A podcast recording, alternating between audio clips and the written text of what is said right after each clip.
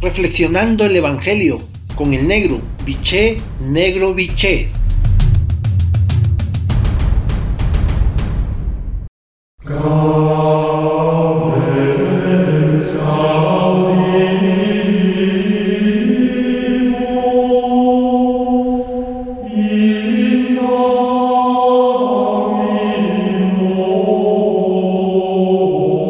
Buen día hermanos y hermanas. Hoy el Evangelio de Mateo, capítulo 18, versículo 15-20, la frase central es la siguiente, en donde dos o tres se reúnen, se reunirán en mi nombre.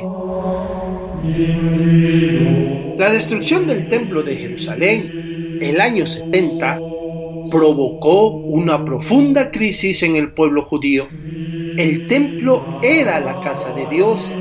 Desde allí reinaba imponiendo su ley. Destruido el templo, ¿dónde podrían encontrarse ahora con su presencia salvadora?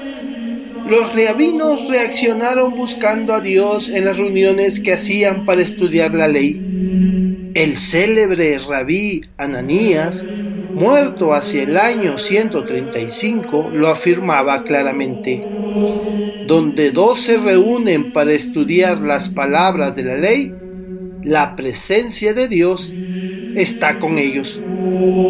Los seguidores de Jesús provenientes del judaísmo reaccionaron de manera muy diferente. Mateo recuerda a sus lectores unas palabras que atribuyen a Jesús y que son de gran importancia para mantener viva su presencia entre sus seguidores. Donde dos o tres están ahí reunidos en mi nombre, ahí estoy yo en medio de ellos. No es una reunión que se hace por costumbre, por disciplina o por sumisión a un precepto. La atmósfera de este encuentro es otra cosa. Sus seguidores de Jesús, que se reúnen en su nombre atraídos por Él, animados por su espíritu, Jesús es la razón, la fuente, el aliento, la vida de ese encuentro. Allí se hace presente Jesús, el resucitado. No es ningún secreto que la reunión dominical de hoy en día de nosotros los cristianos y las cristianas está en crisis profunda. A no pocos, la misa se les hace insufrible. Ya no tienen paciencia para asistir a un acto en el que se les escapa el sentido de los símbolos y donde no siempre escuchan palabras que toquen la realidad de sus vidas.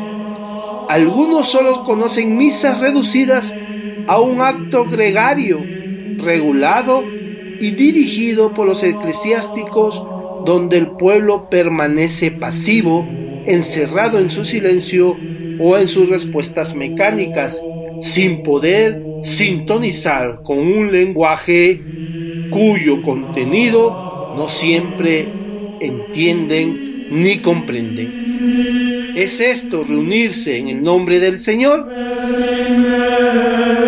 Por lo tanto, para tu reflexión de esta mañana tarde, tomándote el tiempo necesario y el silencio que requieres, la pregunta es, ¿Cómo es posible que la reunión dominical se vaya perdiendo como si no pasara nada? ¿No es la Eucaristía el centro del cristianismo?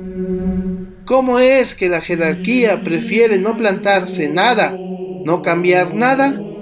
¿Cómo es que los cristianos y cristianas permanecemos callados? ¿Por qué tanta pasividad y falta de reacción? Donde suscitará el Espíritu encuentro de dos o tres que nos enseñen a reunirnos en el nombre de Jesús. Hasta entonces, un abrazo, los quiero y rezo por ustedes.